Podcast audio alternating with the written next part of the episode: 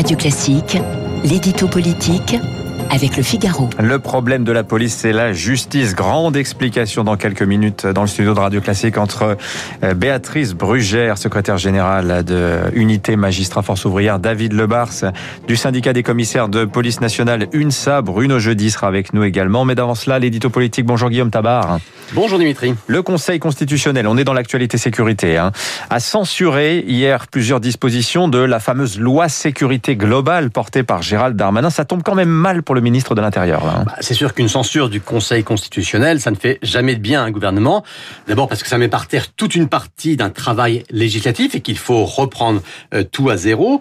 Ensuite parce que ça donne une impression de travail mal fait, donc d'amateurisme. Mais dans le cas présent, ce qui est gênant, c'est que ça touche, vous l'avez dit, à cette loi sur la sécurité globale qui avait déclenché tant de passions au printemps et notamment ce fameux article punissant la provocation à l'identification des forces de l'ordre. En clair, la diffusion d'images de dans le but de les désigner à la vindicte. Un article auquel tenait Gérald Darmanin euh, comme un gage donné aux policiers de sa volonté de lutter contre la haine dont ils sont victimes, mais qui avait été dénoncé par certains parlementaires, notamment de gauche, mais pas uniquement, comme une atteinte à la liberté d'informer.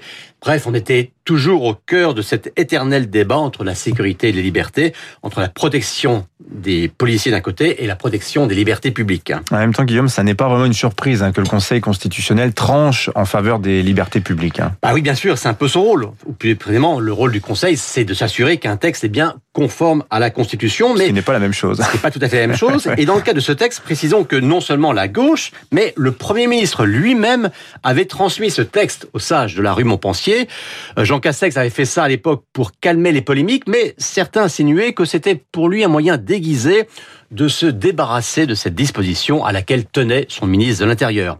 Mais aujourd'hui, on ne peut pas isoler cette décision du contexte du ras-le-bol policier à l'égard des violences croissantes dont il faut l'objet et du soutien que la population et un très grand nombre de responsables politiques leur apportent.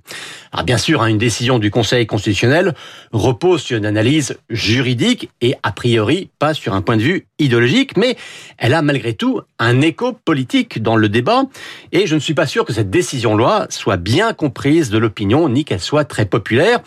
Et en plus, que Jean-Luc Mélenchon soit le premier, si ce n'est le seul pour l'instant, à avoir applaudi si fort à cette décision ne va pas contribuer à la rendre populaire. Que va faire le gouvernement maintenant euh Écoutez, Gérald Darmanin a dit hier soir hein, sur Twitter qu'il allait travailler à améliorer les dispositions de la sécurité globale.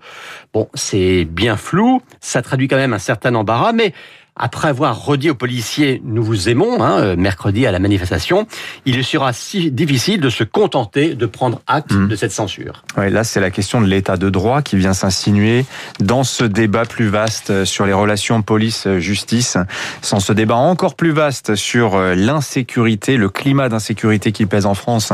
On en parle justement, c'est tout l'objet de notre discussion euh, jusqu'à 9h. Merci Guillaume Tabar. 8h15.